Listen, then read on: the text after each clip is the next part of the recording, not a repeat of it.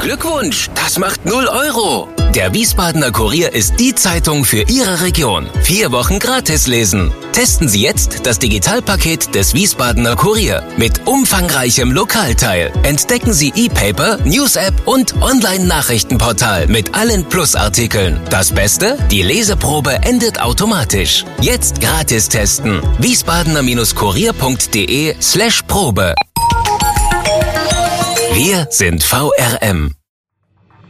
Schröder trifft. Warum machen Sie, was Sie machen?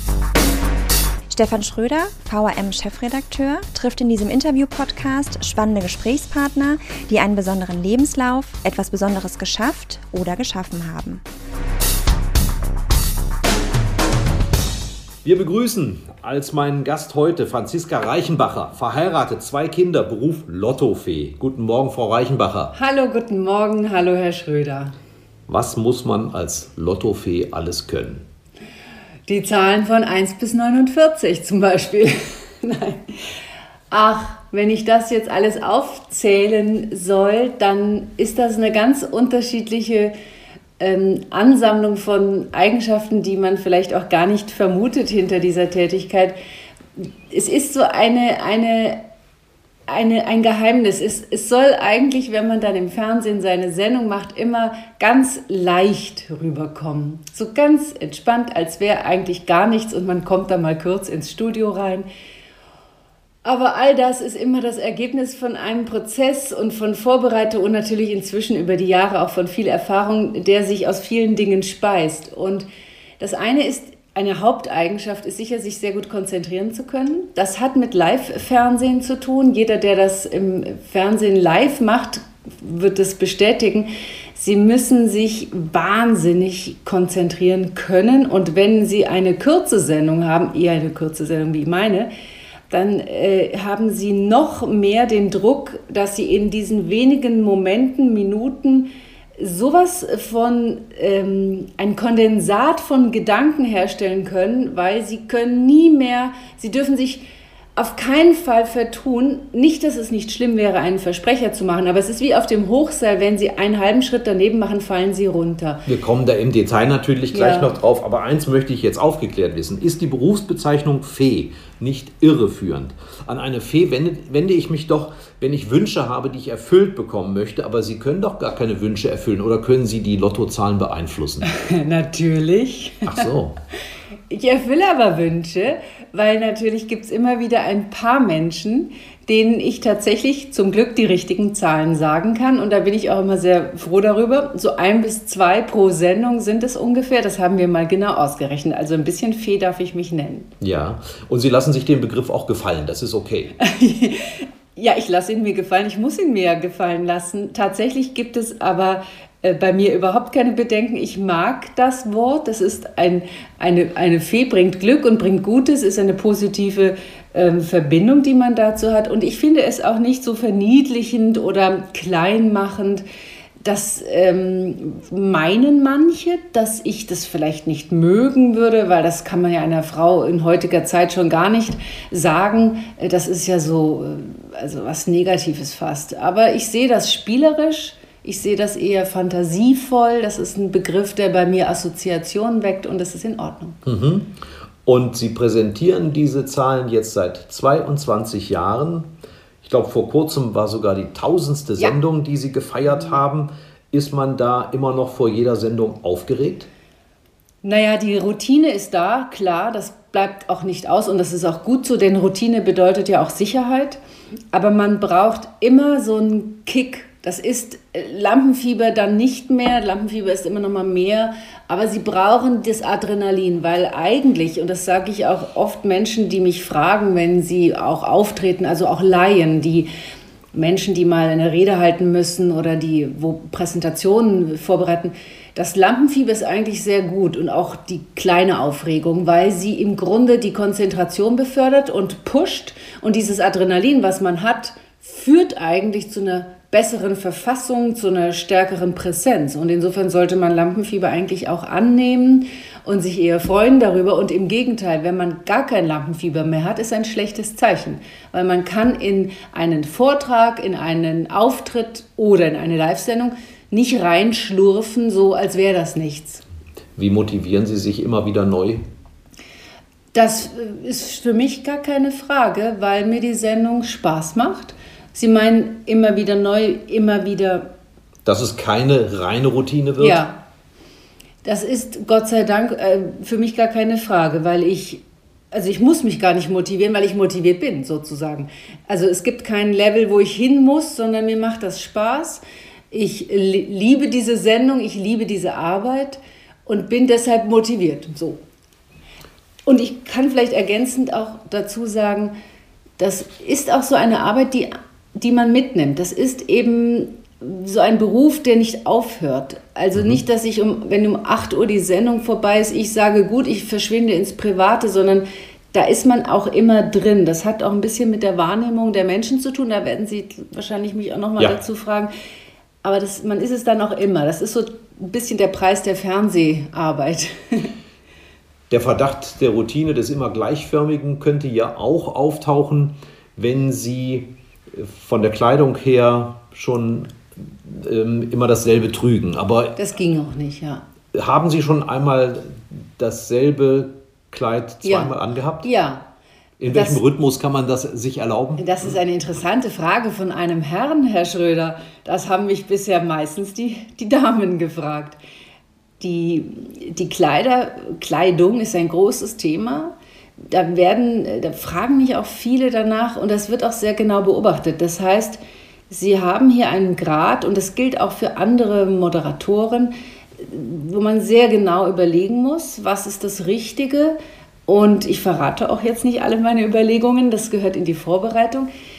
Und der Zuschauer achtet da sehr darauf und gleichzeitig darf es nicht zum Thema werden. Also Sie dürfen nicht, außer wenn Sie eine Fashion Show moderieren, ja. ähm, Sie dürfen nicht die Kleidung nach vorne stellen, sondern die muss natürlich einfach nur Ihre Kleidung bleiben. Und ich ziehe Dinge zweimal an, ich ziehe bewusst Dinge auch mehrfach an, auch aus Gründen der Nachhaltigkeit, auch im Modebereich. Also normale Menschen tragen ihre Kleidung ja auch mehrfach und es ist der richtige Weg, Dinge auch zu behalten. Also nachhaltiger Umgang mit Mode ist ja auch ein wichtiges Thema. Natürlich bin ich aber in dem Format, also im Fernsehen, auch immer jemand, der Ausdruck von Trends und Zeitgeist sein muss oder sein sollte. Und die Zuschauer wollen das auch sehen. Wenn ich immer das Gleiche anhätte, gäbe es, glaube ich, Beschwerden. Haben Sie da einen Coach oder beraten Sie sich selber oder schauen Sie in Modezeitschriften? Herr Schröder, wie kommt das denn? ich bin beauftragt worden, sowas zu fragen. ich tippe darauf, dass die, der oder die Auftraggeber mehrheitlich weiblich waren. Denn es stimmt, das interessiert wirklich ganz viele. Und manche stellen sich auch vor, dass das so ein Traumjob ist, dass man die ganze Zeit Kleiderläden sucht und dass man sich mit Kleidern umgibt. Und ich muss, ich muss jetzt lachen.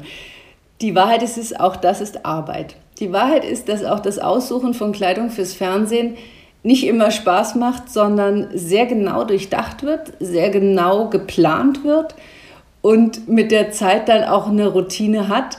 Ja, es gibt eine Mischung. Wir haben, ich kaufe Dinge, ich kaufe Dinge selber, ich besitze Dinge. Es gibt leihweise Kleidung. Das ist besonders günstig, weil man mit Sponsoren dann arbeitet, die zurückgegeben wird, auch die ich nicht behalte, um mal allen Gerüchten vorzubeugen. Ähm, und es gibt teilweise eine Kostümabteilung, die das betreut in einem Sender. Es gibt aber natürlich auch Änderungen zu machen. Also ich habe viele Anproben zum Beispiel, weil die Dinge nicht passen. Dann wird enger gesteckt, dann wird abgenäht. Also es ist so ein, ja, so ein mehrteiliger Prozess. Also die Klamotten hängen nicht alle in Ihrem Kleiderschrank, sondern sie gehen auch durchaus mal in das, was ich jetzt Requisite nenne.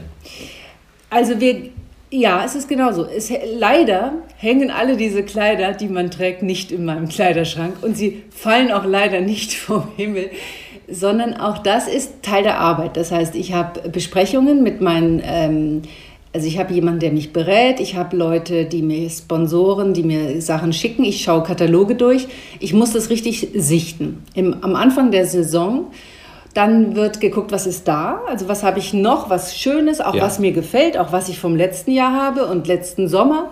Und dann mische ich das zum Beispiel neu. Aber das mache ich auch bewusst, dass jeder, jede Frau hat auch im Kleiderschrank schöne Dinge von der vorletzten Saison und von vor drei Jahren und dann kann man eine neue Bluse dazu setzen und dann ist das ganz schön. Und übrigens ähm, ist das für mich auch so ein bisschen eine Botschaft, die ja auch in allem immer mitschwebt, weil jeder, der auf dem Schirm erscheint, sendet. Und er sendet ja auf vielen Ebenen und nicht nur mit dem Text und natürlich mit den Zahlen, die er sagt, sondern auch über die Körpersprache, über die Stimme, über den Ausdruck und die Kleidung.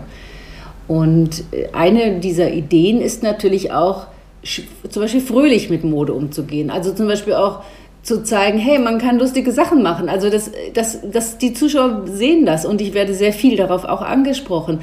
Oder dass man auch bewusst sagt, zum Beispiel, ich ziehe keine zerrissene Jeans an. Mhm. Das finde ich die falsche Botschaft für diese Sendung. Ja. In einem Jugendmagazin mit coolen Rockbands zieht eine Moderatorin garantiert eine zerrissene Jeans an und das passt. Und all diese Gedanken fließen dann in das ein, was ich am Samstag am Ende anhabe. Gehört eigentlich zu einer Lottofee auch eine mathematische Vorbereitung? Haben Sie sich schon in der Schule für Stochastik interessiert? Oder ist das eher etwas, was man vernachlässigen kann? Der Witz ist ja, dass mein Vater ist ähm, promovierter Mathematiker und hat als Gymnasiallehrer für Mathe und Physik gearbeitet.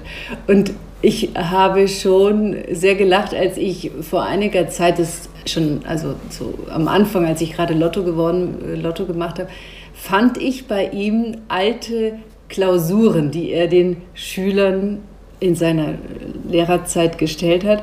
Und da waren ganz oft Aufgaben mit Lotto dabei. Ach ja. Ja, weil er die Wahrscheinlichkeitsberechnung anhand einer Trommel mit Loskugeln erklärt hat, was übrigens viele Mathelehrer machen. Mhm. Die, also, die beschreiben dann, so viele Trommeln sind in der Kugel, um, um das Thema Statistik und Wahrscheinlichkeit zu erklären. Und jetzt zu mir. Also ich habe die Mathe-Gene meines Vaters nicht so dicke abbekommen. Also ich war auch nicht im Mathe-Leistungskurs. Aber man braucht ein bisschen so ein Verständnis vielleicht für Wahrscheinlichkeit, weil tatsächlich das Thema der Gewinnwahrscheinlichkeit den, bei den Lotterien inzwischen ja sehr thematisiert wird. Das hat auch mit diesem Spielerschutz zu tun, dass das zum Beispiel überall im Kleingedruckten inzwischen draufstehen muss. Also braucht man eine grobe Ahnung von, was das bedeutet. Bei Lotto, ich kann es ja mal sagen, ist es eben die Wahrscheinlichkeit von 1 zu 14 Millionen, sechs Richtige zu haben. Und das ist schon mal schwer, aber die Wahrscheinlichkeit auf sechs Richtige mit Superzahl ist 1 zu 140 Millionen. Mhm. Und das ist wirklich, also ich darf es ja sagen, nicht so eine hohe Wahrscheinlichkeit. Und das ist aber das, was man, das muss man verstehen. Sie haben einen Auftritt von circa knapp zwei Minuten.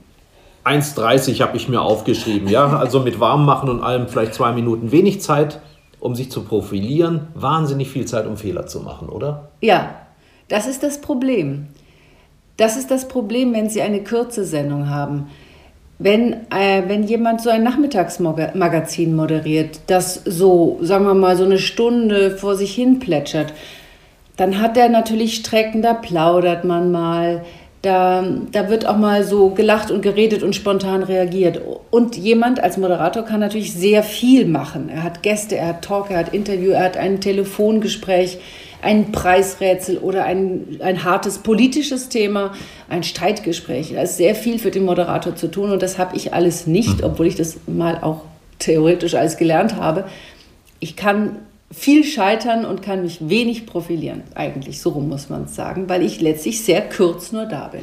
Dabei sind Sie ja keine Ansagerin, wie Sie sagen. Ich habe nachgeguckt, Ansagerinnen sind vor 20 Jahren vom von der Bildfläche verschwunden, ja. sondern Sie schreiben beispielsweise Ihre Texte selbst. Was leitet Sie dabei? Ja, die Ansagerinnen, das war ja auch so eine, ein Stück Fernsehgeschichte, die mhm. sehr beliebt waren bei, dem, bei einem Teil des Publikums, die aber dann als Bremse im Programm empfunden wurden für den Fluss, weil natürlich die Fernbedienung war der größte Feind der Fernsehansagerin und die Fernbedienung kam da auf. Im Grunde äh, ist diese Sendung also zum einen ist es ganz klar, dass wir die Zahlen sagen, aber das ist, naja, warte mal, ich muss kurz äh, von der anderen Seite ankommen. Wir haben Zeit. Diese Sendung hat ja eine Vorgeschichte und das ist die traditionsreiche Ziehung der Lottozahlen. und die ja der Hessische Rundfunk 1965 begonnen hat. Jeder kennt diese Sendung mit dem Gerät und den, der Trommel und wie sie sich dreht. Das sind Tischtennisbälle, ne? Ja, es sind auch immer noch Tischtennisbälle. Und dieses Klackern des Geräuschs, wenn wir jetzt ein Hörspielstudio wären, könnte man das noch einspielen. Das kennt wirklich jeder. Es ist faszinierend. Und dann kam der Wechsel, dass die Sendung also verkürzt wurde, dafür diesen sehr guten Sendeplatz bekommen hat weil das die ARD verkürzen wollte von der Dauer und dass die Ziehung in der Form so nicht mehr zu sehen ist und ich die Ergebnisse der Ziehung im Prinzip sage.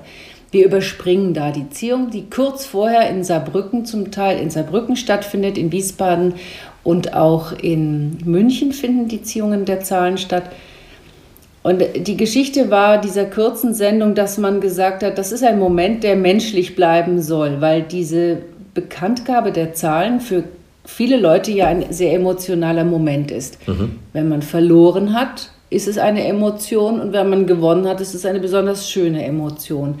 Und dass das nicht so kalt, maschinell, nur mit einem Teaser vermittelt wird, war ganz klar das Konzept, das was der Hessische Rundfunk damals dann auch 2013 gesagt hat, dass das persönlich bleibt und dadurch auch bei mir blieb, weil ich habe es ja vorher auch gemacht mit der Moderation beim Gerät. Und dieses Konzept hatte sich auch bewährt, weil man einfach sagt, ähm, das ist ein, ein wichtiger Moment für die Menschen.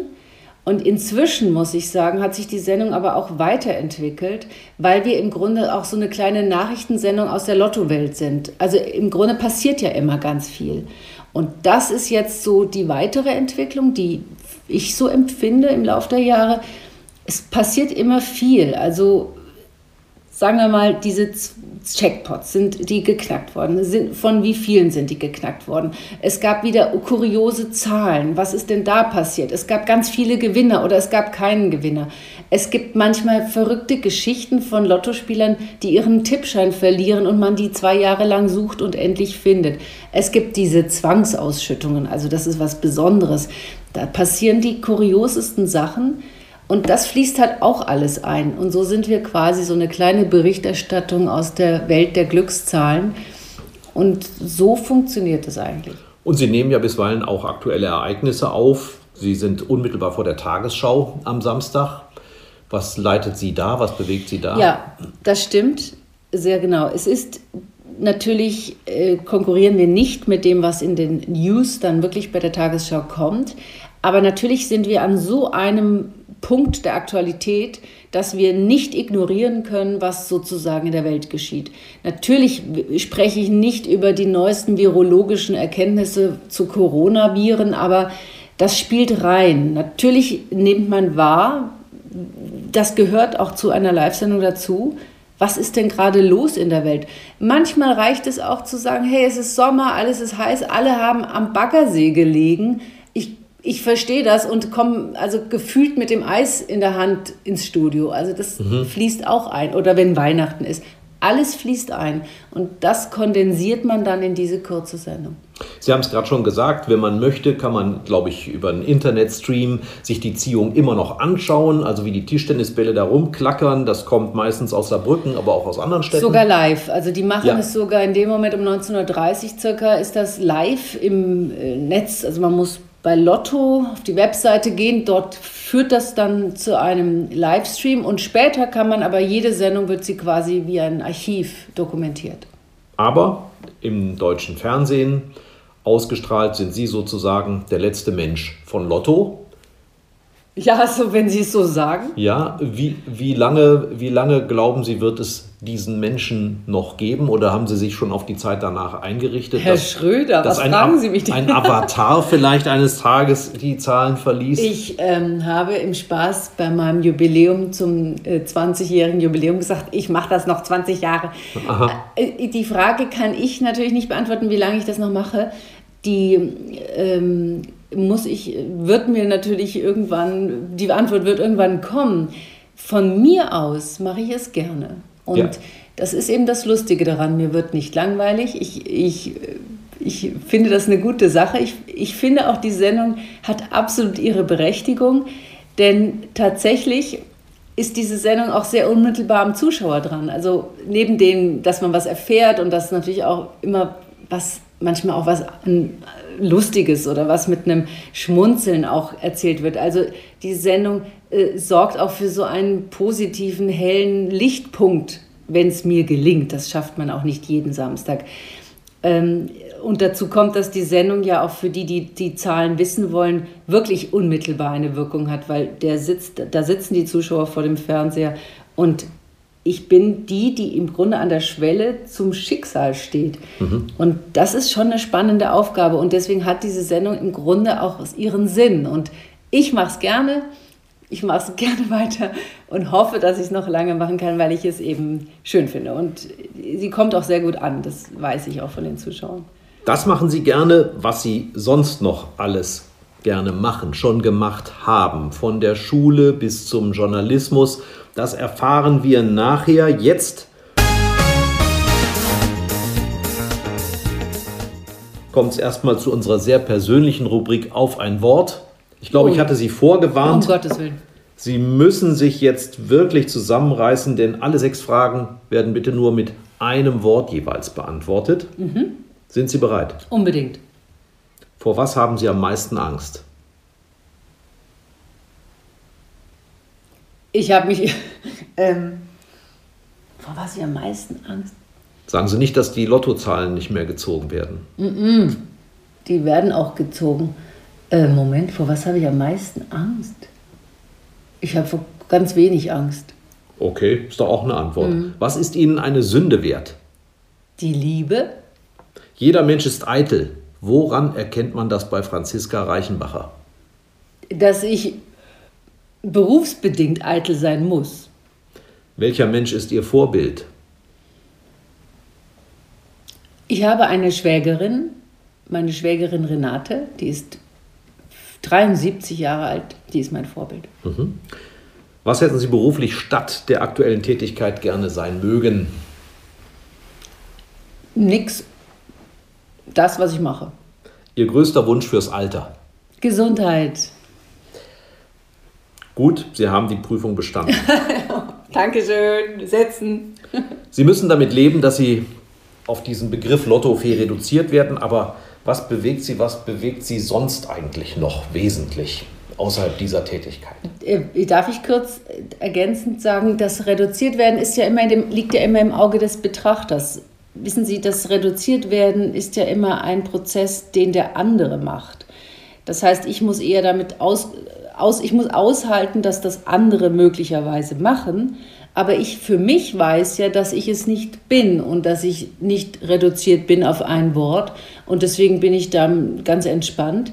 Und wer sich dann ein bisschen mit jemandem beschäftigt, dann, dann kann er es ja merken oder kann es ja nachlesen. Das ist ja immer so. Die oberflächliche Betrachtung führt meistens zu falschen Erkenntnissen. Und deswegen ist es für mich kein Problem, dass da so ein Wort steht, was sehr viele kennen. Das ist ja auch ein, ein Vorteil. Aber dass viele dann nicht alles wissen, das ist ja auch normal. Ich meine, das ist ja meistens auch so, dass die meisten sich nicht intensiv mit irgendwas beschäftigen. Dafür machen wir ja zum Beispiel mal so einen Podcast. Ja. da lernen mich ein paar Leute kennen. Aber das ist ja immer so. Damit muss man leben, ja. Und jetzt nochmal die Frage. Sie haben auch mal gesagt, ähm, es ist wie ein Spiegel. Ähm, wie man sie beurteilt, sagt eigentlich mehr über ja. die Leute aus, die sie beurteilen, als über sie selbst. Genau. Das ist auch ein Tipp, den ich immer habe, wenn Menschen sich so viel Gedanken machen darüber, was andere denken oder sagen über sie. Man sollte sich überhaupt nicht so viel den Kopf machen, was andere denken, außer es ist vielleicht ein konstruktiver, sinnvoller, sachlicher Hinweis. Denn das, was einem entgegengebracht wird, spiegelt meistens das, was der andere denkt und wie der andere die Welt sieht. Und der XY sieht die Welt immer mit irgendeinem Tunnelblick oder mit einer bestimmten selektiven Wahrnehmung. Das ist, Menschen sind so. Und inzwischen bin ich so weit, dass ich sogar das ganz interessant finde und ich, ich muss damit leben, dass verschiedene, ich erfülle verschiedene Klischees. Das ist einfach so. Und das war schon immer so. Und ich musste schon sehr früh üben, das auszuhalten, dass ich mit Klischees konfrontiert werde, die die anderen sich bilden über mich, die ich schon längst weiß, dass ich sie nicht erfülle, aber damit musste ich mich auseinandersetzen. Und jetzt habe ich ein bisschen Übung damit, deswegen ich, mache ich mir da überhaupt gar keinen Kopf mehr. Ich mache mir keine Sorgen. Und das ist also nur meine Empfehlung immer auch an andere. Man, man, man soll nicht danach gucken, was andere sagen. Das bringt nichts. Außer es ist die beste Freundin, der Ehemann, die Tochter, die haben meistens einen ganz guten Tipp. Meine Töchter empfehlen mir wahnsinnig viele Sachen, die mhm. sind sehr gut. Auf die höre ich auf jeden Fall. Ja, zwei junge Frauen, da hört man schon hin. Kommen wir, kommen wir auf die Wurzeln. Sie sind in, erst in Mainz und dann aber vor allen Dingen in Wiesbaden zur Schule gegangen. Gibt es eigentlich noch Schulfreundinnen, Schulfreunde aus der Zeit?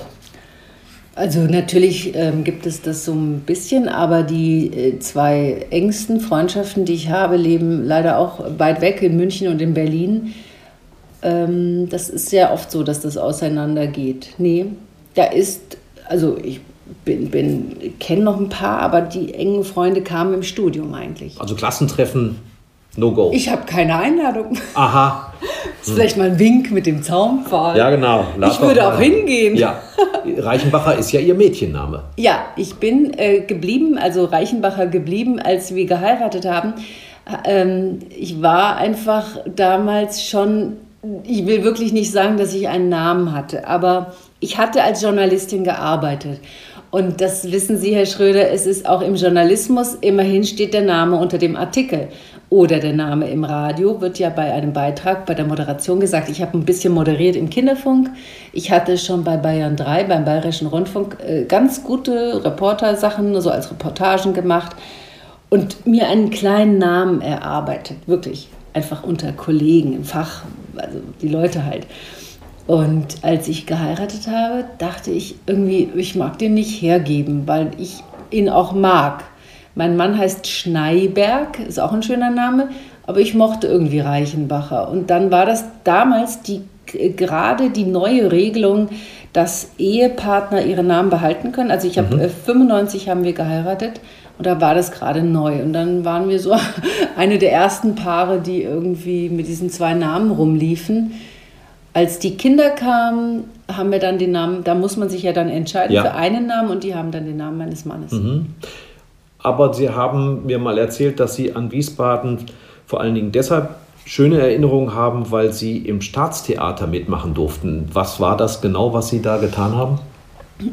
Also im Staatstheater in Wiesbaden war ich im Ballett dabei. Das heißt, ich hatte äh, Ballett gelernt schon in einer Ballettschule hier in Wiesbaden. Da war ich acht Jahre alt, da fing ich an und dann habe ich an einem, ich weiß nicht, Probetraining mal teilgenommen und bin eine Elevin geworden. Das ist ein Begriff damals gewesen, das hieß, also Schülerin ist französisch, Elevin heißt, oder Eleven und Elevinnen, das sind die Schüler und die trainieren mit der strengen Ballettmeisterin am Nachmittag teilweise mit den Tänzern. Sie müssen also auch zum Unterricht kommen. Und dann bekam man aber kleine Rollen. Das waren also kleine Auftritte, tänzerisch, also in den Auftritt, Aufführungen des Balletts. Zwerge in den Märchen oder äh, was war Ganz das? so schlimm war es nicht. Ähm, es waren also, wenn große Szenen zu tanzen waren, dann haben in den großen, das waren übrigens die großen Handlungsballette, die es so auch heute nicht mehr gibt. Das waren große Inszenierungen, sehr spektakulär.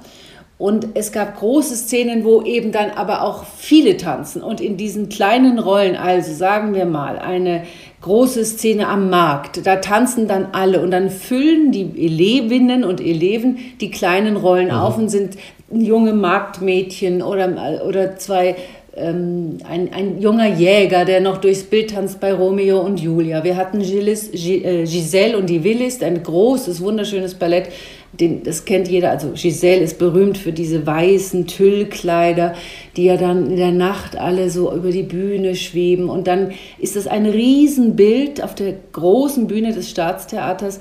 Und dann muss die hintere Reihe halt auch gefüllt werden mit diesen schwebenden Schwanenmädchen.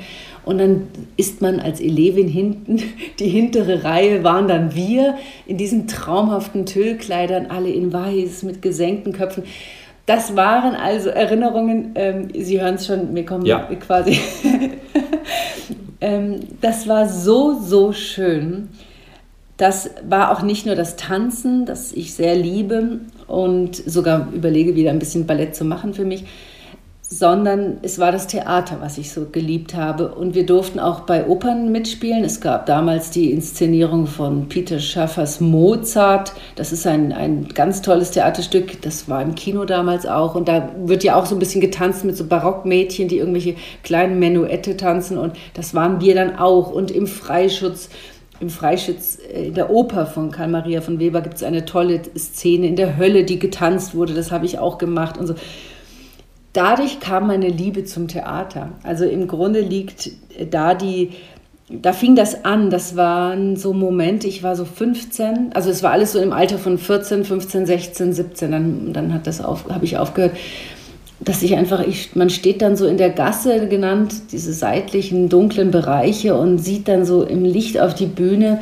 Und das ist so ein Zauber und dieser, dieser Staub auch in diesem Licht und dieses Flirren und auch dann diese Geräusche und diese Gerüche. Und das hat mich so erfüllt und glücklich gemacht, dass daher eigentlich die Liebe zum Theater kam. Aber dann haben Sie einen Ausflug in ein ganz anderes darstellendes Gewerbe gemacht. Sie waren Model.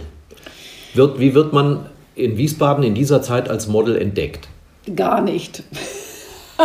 man entdeckt sich selber. ja, man muss selber sich entdecken. Ich glaube sogar im Nachhinein, dass diese Liebe zum Theater letztlich ich auf dem Modenschau-Laufsteg eigentlich nur fortsetzen wollte. Ähm, denn im Grunde ist so dieses Modenschauen, Fotos, alles auch Theater, ist ja alles irgendwie eine Art von Inszenierung. Das Modeln, das ich damals anfing, das muss man immer sagen, es war eine ganz andere Zeit. Ich, also sehr lange her, ich muss lachen. Das ist überhaupt nicht vergleichbar mit heute. Es gab ja noch kein Internet und gar nichts.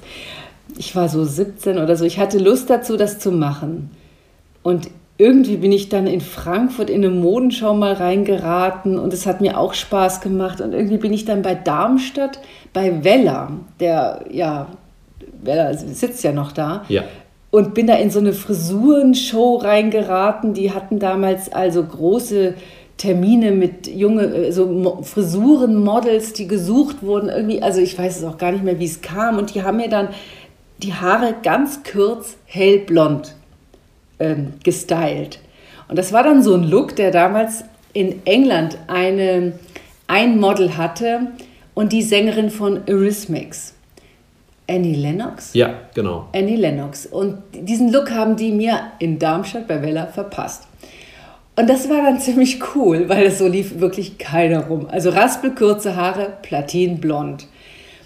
Und das hatte dann irgendwas und damit irgendwie wollten die mich dann immer wieder haben und haben mich dann auf eine große hm, Fashion-Tournee eingeladen. Dann bin ich drei Wochen, obwohl ich noch zur Schule ging, bekam ich die Genehmigung von der Schule, drei Wochen auf so eine Modenschau-Tournee gegangen mit Vella durch ganz Deutschland. Und danach hatte ich dann sehr viele ähm, Tipps auch und habe mich auch erkundigt, wie man das weiter anstellt und habe mich dann in München beworben, bei einer Agentur in München. Modelagentur. Es, es ist nicht bei Mainz, Wiesbaden und Darmstadt geblieben. Auf einmal tauchte da Mailand und Paris auf. Genau, und von München aus, die schicken einen dann nach Mailand.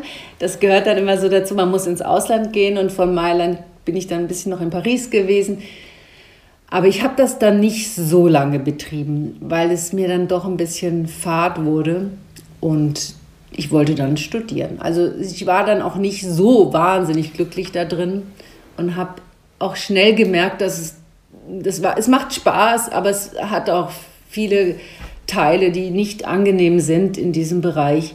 Und man wird teilweise wirklich, man ist einfach nur ein Kleiderständer oder eine Oberfläche, die geschminkt wird. Und das äh, kriegt man relativ schnell mit. Und das fand ich dann nicht so, ähm, nicht so schön. Wird man da im wahrsten Sinne des Wortes missbraucht für etwas? Der Begriff Missbrauch ist ja heute, wird ja heute wesentlich weiter gefasst. Und das ist auch ganz gut, weil man es dann differenzierter betrachten kann. Und wo beginnt Missbrauch und wo beginnt auch so, ich finde die Grenze immer interessant ist es Missbrauch, wenn man es wissentlich tut? Ja, wenn ich es freiwillig, ich tue, ich weiß ja, was ich tue, Also es ist ein sehr interessantes Thema, kann man eine ganze Stunde drüber reden. Ich, ich habe definitiv, ich bin nie missbraucht worden und habe mich auch nicht missbraucht gefühlt. Sie meinen jetzt bezogen auf diese Mortalzeit, also sowieso. Aber das liegt immer an der eigenen Haltung, weil ich dann, als ich gemerkt habe, es fängt an, mir mich, mich zu schmerzen, ist schon das falsche Wort, aber als, ich, also als es anfing, dass ich mich vielleicht missbraucht fühlen könnte, für nur eine Schminkoberfläche zu sein, habe ich begonnen aufzuhören. Mhm. Weil das kann schon passieren, weil natürlich ist dieser Bereich wahnsinnig oberflächlich. Es ist einerseits sehr interessant, aber am Ende soll man ein schönes Foto machen. Und das war dann, das wurde mir immer bewusster, auch wenn man ein bisschen Erfahrung sammelt. Und dann fühlte ich mich so rum eigentlich nicht missbraucht, sondern so wahnsinnig reduziert.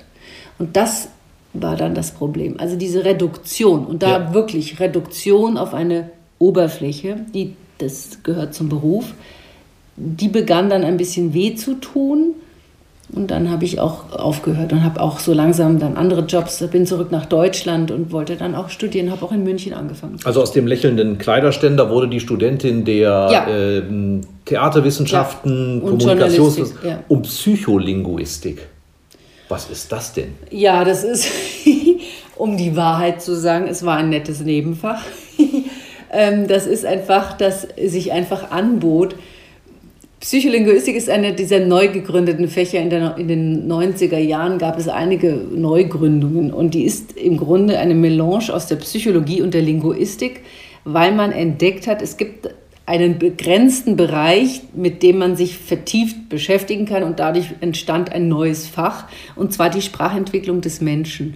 Und das ist sehr, sehr interessant, weil man erkannt hat, wie kann das eigentlich sein, dass ein Kind doch in einer relativ kurzen Zeit einen so komplexen, ähm, ein so komplexes Verständnis von Sprache entwickeln kann, dass es perfekt sprechen kann in relativ kurzer Zeit, weil man erkannt hat, dass also Sprache ist hochkompliziert.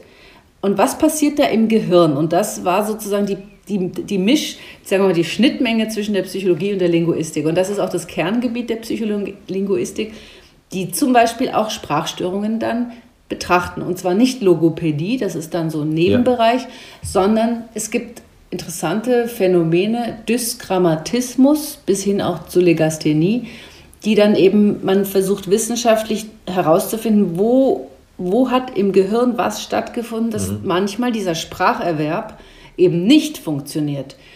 Dann auch Bilingualität ist ein sehr spannendes mhm. Thema, was auch dort betrachtet wird, weil ja Menschen dann zwei komplexe Systeme von Sprache erkennen müssen. Und deswegen gibt es ja auch die Empfehlung zum Beispiel, dass Kinder in bilingualen äh, Familien unbedingt von den Eltern die Muttersprache lernen sollen. Also dass die Eltern bei ihrer Sprache bleiben sollen zu Hause, damit das Kind ein Systemsprache komplett ja. versteht und lernt und nicht zwei Sprachen halb und nicht ganz kann.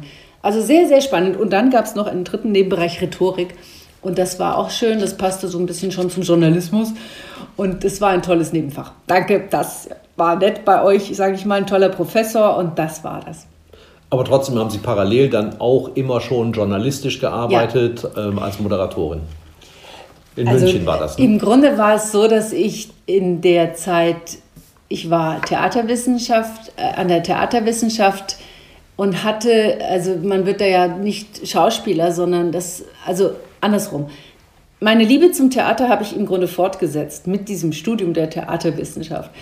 Aber ich fand im Nebenfach Kommunikationswissenschaft und Journalistik sehr, sehr spannend. Und eigentlich habe ich dann einfach aus Interesse ein Praktikum beim Bayerischen Rundfunk gemacht, und zwar bei ähm, beim Kinderfunk, beim Zündfunk, dem legendären Zündfunk, der Jugendfunk und bei Bayern 3. Und das hat mir einfach so gut gefallen und es hat äh, auch gut funktioniert, dass ich eigentlich da dann bleiben konnte. Die wollten, haben mich übernommen oder haben gesagt, ja, du kannst weiter bei uns arbeiten. Das, das läuft ja immer so nach dem Praktikum. Wenn man Glück hat, darf man als freier Mitarbeiter bleiben. Und das hat sich dann so entwickelt. Und dadurch bekam ich dann mehr und mehr Einblick in den Journalismus und habe da beim Bayerischen Rundfunk, beim Radio, ähm, das ganze Studium über weitergearbeitet und auch bei der Süddeutschen Zeitung, beim Jugendmagazin Jetzt. Es gibt es heute noch, aber ich glaube nur in digitaler Form. Ja. habe ich angefangen, auch große Artikel und Geschichten zu schreiben. Ist auch sehr lustig, weil da Kollegen, die teilweise, die man dann auch alle wieder trifft, die Rebecca Cassati zum Beispiel, die arbeitet beim FAZ, glaube ich, oder der Christian Seidel, der ist Chefredakteur vom Zeitmagazin und so. Also eine Zeit, wo ganz tolle Leute auch äh, bei der Süddeutschen Zeitung eben waren, dieses neue Magazin zu machen. Und dann hat man sich so später immer wieder getroffen. Das ist sehr lustig gewesen und es hat auch Spaß gemacht, ja. Aber dann verschlug es sie doch wieder in die hessische Gegend. Frankfurt war dann das Zentrum ihres Schaffens. Wie kommt denn dann die Verbindung zu Lotto überhaupt? Also das ist, also genau, Sie müssen wieder was trinken. Ja, lieber Herr Schröder, würden Sie mir aus dieser wunderbaren ja. Glasflasche ein Wasser mit Kohlensäure? Ja, jetzt ist raus. Es bitzelt mhm. jetzt auch ein bisschen im Podcast. Ja. Ein bisschen Bitzel. Ich, ähm, bin, ich äh, danke Ihnen auch dafür, dass Sie extra eine Wasserflasche mit Glas vorbereitet ja, haben. Ja, das gehört auch zur Philosophie. Ich wollte erzählen, dass ich eigentlich im Studium das dann. Ähm, achso, ja, Entschuldigung die, das Wiesbaden kam nicht gleich.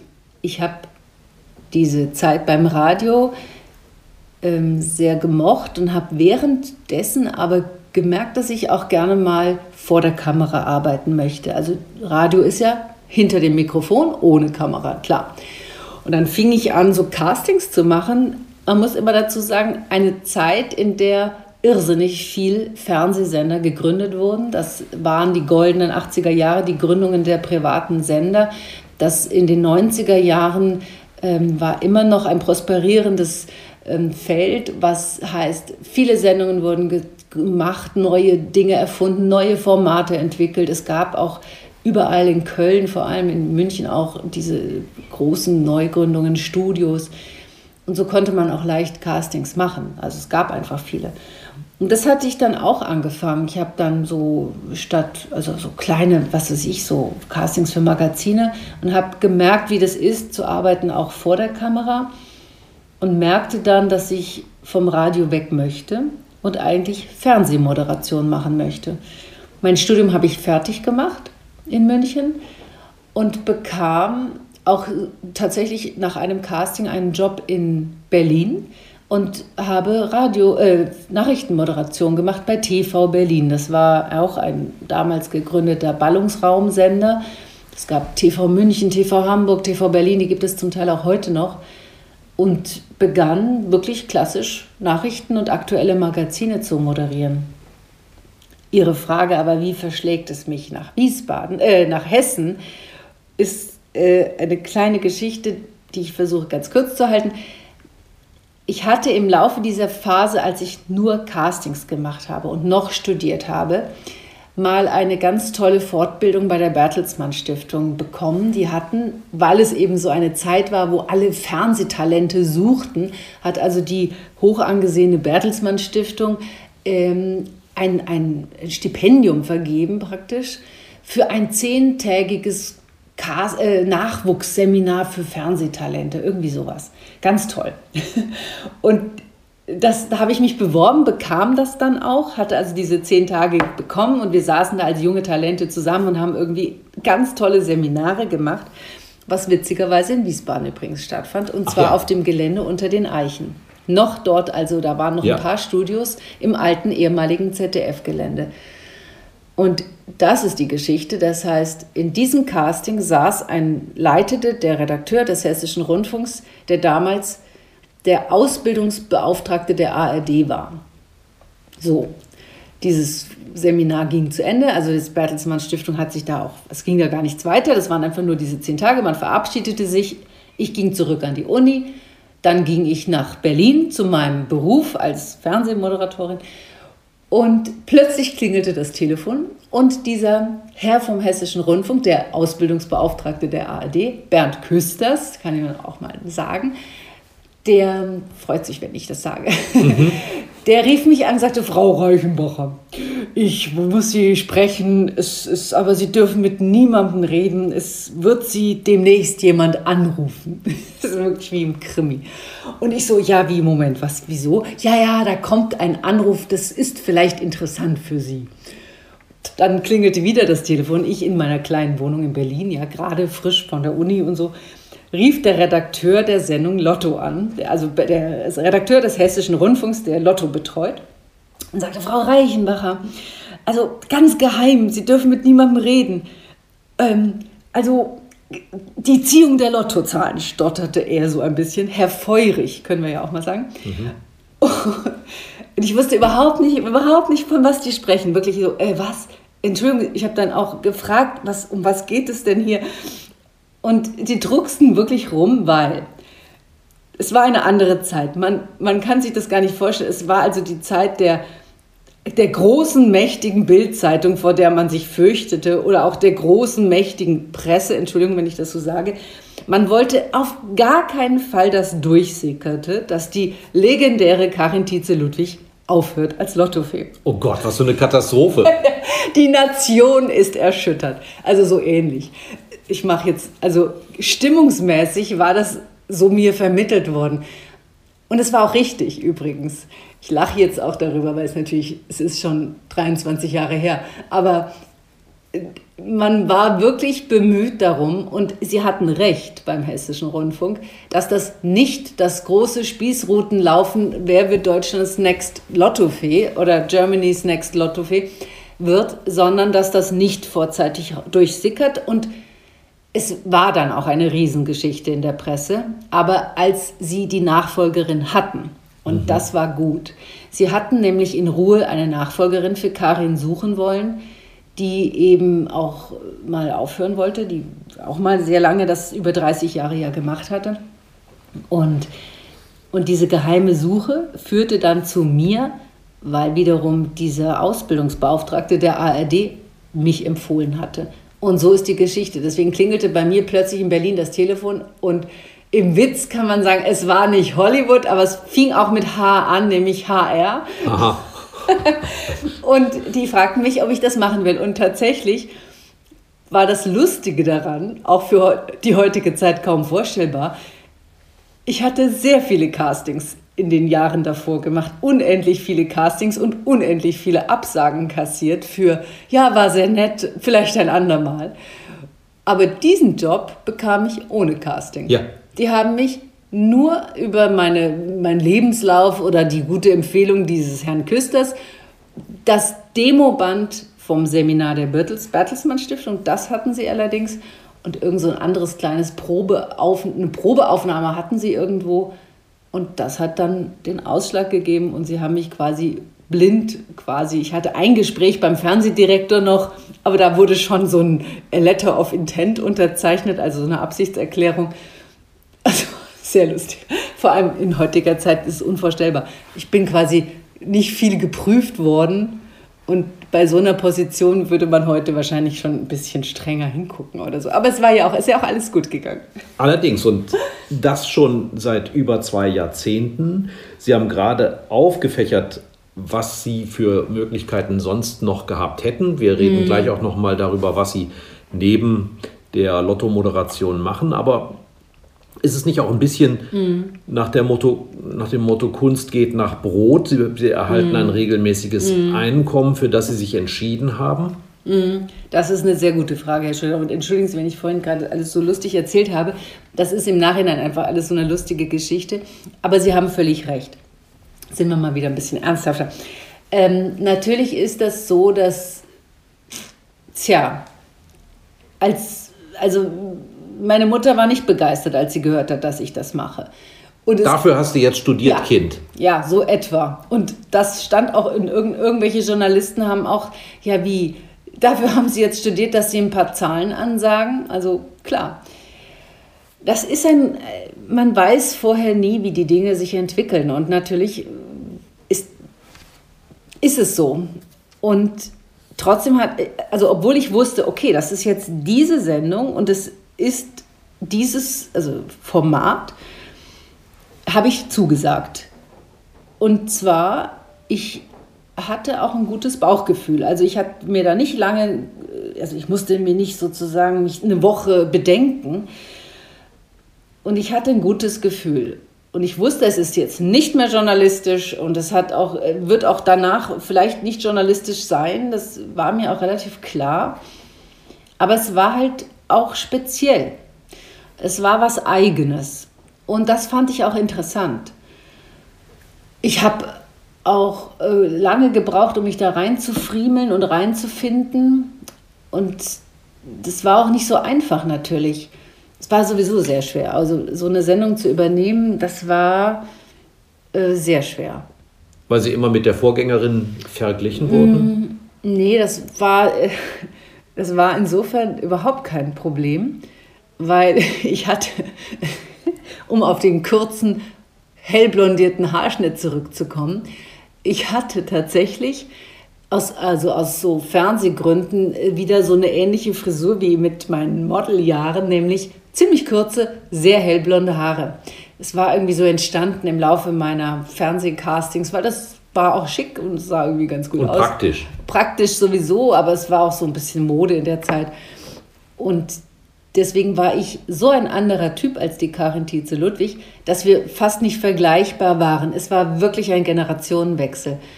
Und das war ganz gut, weil man also war, gleich, war gleich klar. Ne? Was ich sagen wollte, ich weiß nicht, man, man fängt so etwas an und weiß nicht, was kommt. Ich habe einfach gedacht, ich springe da ins kalte Wasser, was soll's, was soll's? Und man weiß ja sowieso nie, was wirklich im Leben kommt.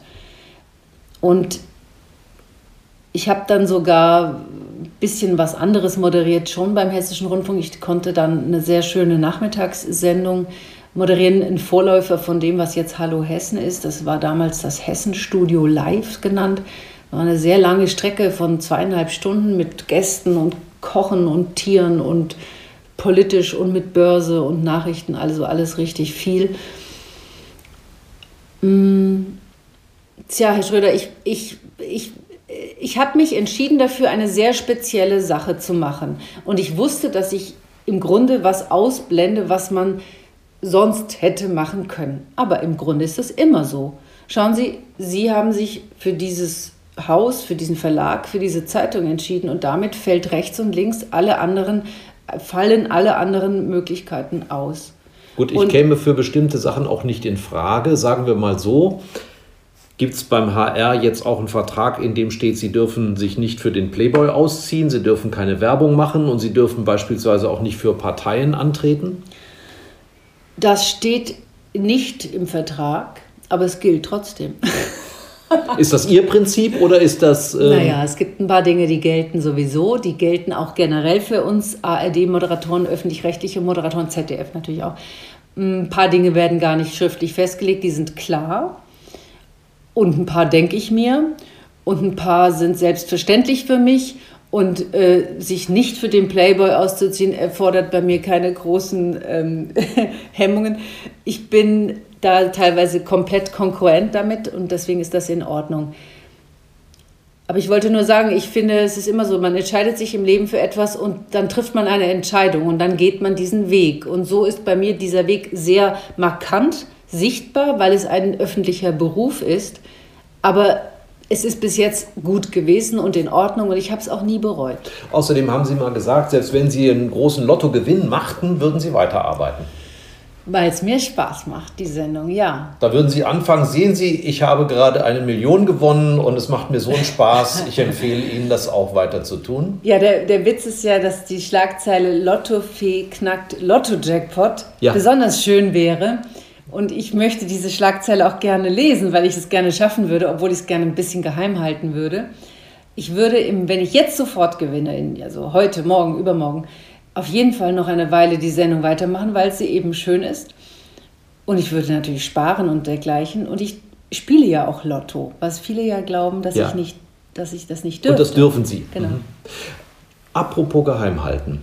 Wenn man liest, wo die Frau Reichenbacher wohnt, mhm. dann heißt es in der Nähe von Frankfurt. Wir mhm. lüften jetzt mal ein Geheimnis. Ja. Die Nähe von Frankfurt ist nämlich auch bis nach Wiesbaden zu verstehen. Aha, okay. Und das schmerzt natürlich die Wiesbadener, weil sie jetzt denken, aus ihrer Sicht ist Wiesbaden ein Vorort von Frankfurt. Nein, das würde ich niemals, niemals sagen. Und es ist auch nicht so. Wiesbaden okay. ist meine Stadt, in der ich die Stadt, eine sehr schöne Stadt, die eine eigene Persönlichkeit hat, die ganz anders ist als Frankfurt und die auch teilweise deshalb besonders schön ist, weil sie auch anders ist als Frankfurt. Ich fühle mich in beiden Städten zu Hause. Beides ist für mich Heimat.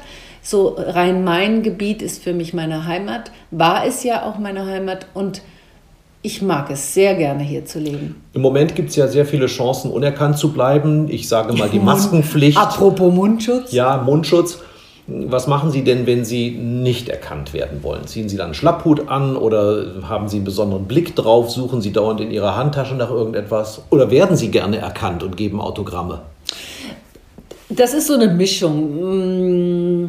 Das ist so in dem Beruf auch etwas, womit man immer sich mit klarkommen muss. Wenn man da große Probleme mit hat, dann ist man im falschen Beruf das ist so nebenbei inzwischen. Entweder man wird erkannt, dann muss es einem egal sein. Wenn man nicht erkannt werden will, dann kann man auch eine Sonnenbrille aufsetzen. Man wird natürlich trotzdem vielleicht erkannt. Aber es gibt dann auch so eine Methode, dass man möglichst komplett blass und ungeschminkt ist, denn sehr viele Leute erkennen dann ein Gesicht nicht. Mhm ich bin dann wieder erstaunt, wie viele, manche Leute es eben dann doch erkennen, weil die Leute eben sehr gut gucken, aber es ist eben auch da sehr unterschiedlich. Die Menschen laufen ja teilweise an einem vorbei, ohne dass sie gucken. Also viele Leute gucken ja sonst wohin, aber nicht auf den gegenüberkommenden Fußgänger. Ähm, von gegenüberkommenden Fußgänger. Ich habe aber inzwischen da auch, also ich bin da entspannt, mhm. weil es ja auch, und jetzt komme ich wieder zurück zur Fee, es ist ja eine nette Person, diese Glücksfee und diese Lottofee. Und die kann ja auch äh, vielleicht äh, wirklich was bewirken. Und viele sprechen mich ja dann auch so an, ah, Frau Rechenbacher, darf ich Sie mal am Ärmel zupfen? Das ist so eine Aha. Tradition vom Scha Schornsteinfeger. Oder äh, viele natürlich kommen dann mit dem Witz, Sie können doch bestimmt die Zahlen vom nächsten Samstag mir sagen. Mhm. Und äh, manchmal schreibe ich auch ein paar Zahlen auf und die Leute lachen dann und das ist so eine kleine nette Be Begegnung, die einfach nett ist. Und das ist schön. Haben Sie, die Sie beruflich so viel mit Glück zu tun haben, auch eine besondere Beziehung zum Glück, zu diesem Thema? Hm. Oder sagen wir zum Zufall? Ja, also berufsbedingt weil ich sehr oft danach gefragt werde, denke ich sicher überproportional viel darüber nach. Das, ich habe auch dazu geschrieben schon und ich bin auch an einem Konzept dran zum Thema Glück. Ich persönlich, also das, die Definition von Glück ist so eine Sache, es ist auch ein Modethema geworden. Also das äh, geht mir auch manchmal ein bisschen auf den Keks. Sie können ja heute an keinem Zeitschriften, also an so einem Stapel in so einem großen Zeitschriftenhändler können Sie nicht vorbeigehen, ohne dass irgendwie sieben Titel bevorzugt im Frauenmagazinenbereich Ihnen entgegenspringen mit noch glücklicher durch die Sommertage mit Mein Glück zu Hause. Mhm. Wie Sie Ihr Glück finden in fünf Schritten. Das persönliche Glückstagebuch. Wir zeigen, wie es geht. So. Mhm, mhm, also das ist ja so eine Zeitgeistfrage und das beschäftigt mich auch. Ich persönlich denke über den Zufall tatsächlich oft nach, denn der Zufall spielt bei der Ziehung der Lottozahlen ja eine immense Rolle, wenn wir nicht davon ausgehen, dass es Schicksal und Fügung ist. Das können wir ja auch noch philosophisch betrachten. Der Zufall entscheidet, welche Kugel also welche sechs Kugeln in diese Behälter fallen. Und ich frage mich oft, wie ist es denn dann mit denen, die das trifft? Wenn jemand so einen großen Gewinn bekommt, ist das wirklich Zufall oder soll das sein? Ich muss dazu sagen, ich bin 0,0 esoterisch. Ich halte davon gar nichts, bin totaler Realist. Aber trotzdem glaube ich manchmal, dass die Dinge nicht total zufällig kommen im Leben.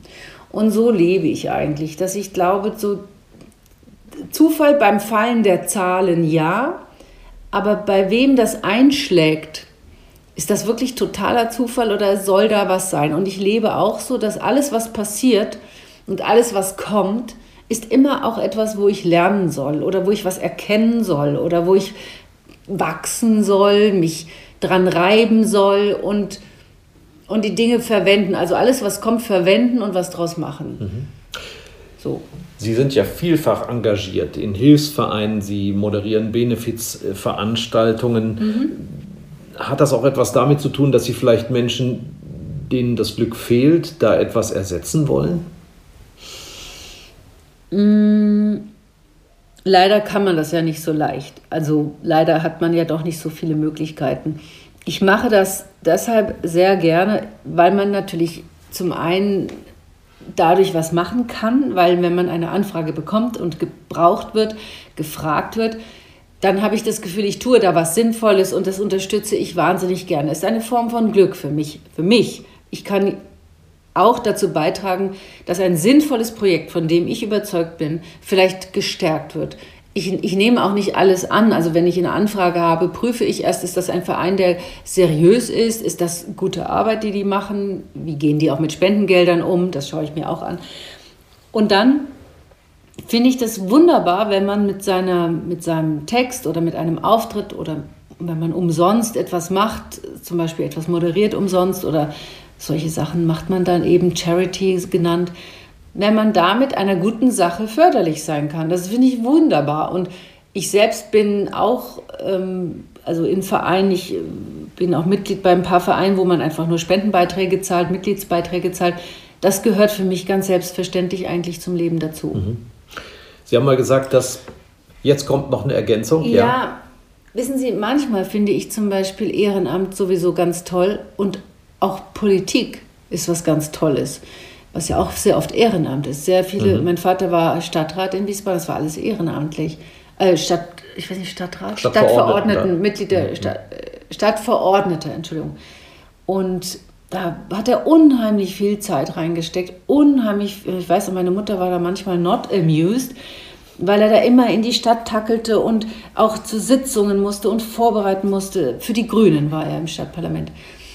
Und das ist toll, wenn man was äh, beitragen kann, im Grunde auch für so ein, für so ein äh, Verbessern der Welt, mal im großen Sinne oder wenigstens einer Stadtgesellschaft oder einer kleinen Gemeinschaft, ich wollte sagen, dass ich das aus Zeitgründen nicht schaffe, regelmäßig zu machen.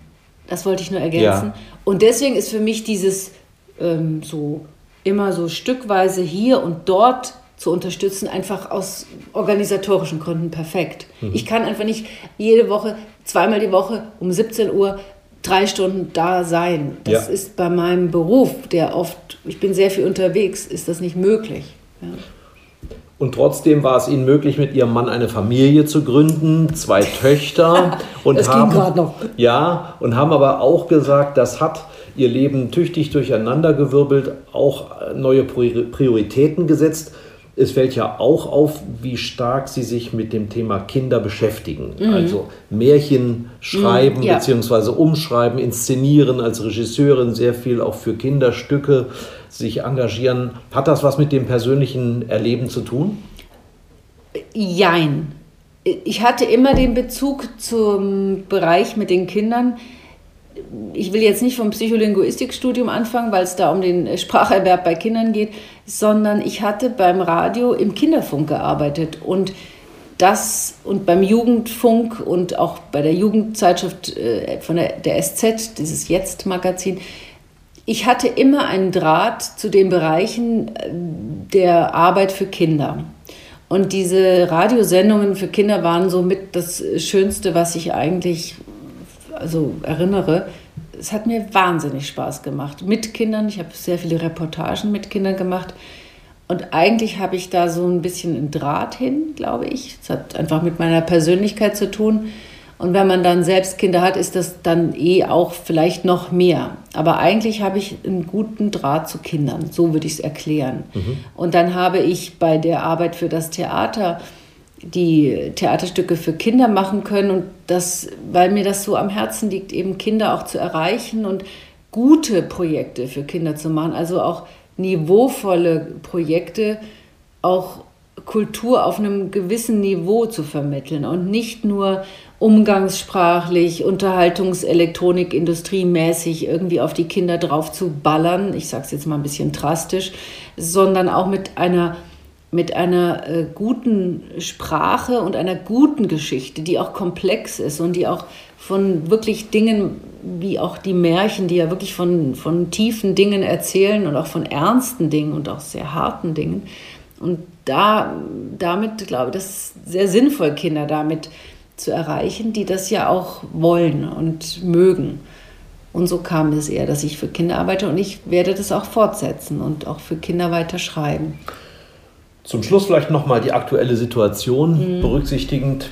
Mhm. In Zeiten von Corona arbeiten viele im Homeoffice. Das kann man ja bei Lotto eigentlich so nicht machen, aber ähm, beeinflusst Sie das eigentlich irgendwie? Ja, das beeinflusst uns auch sehr, denn die, diese Corona-Maßnahmen, die ja überall getroffen wurden, haben beim Hessischen Rundfunk ja auch ähm, absolut gewirkt.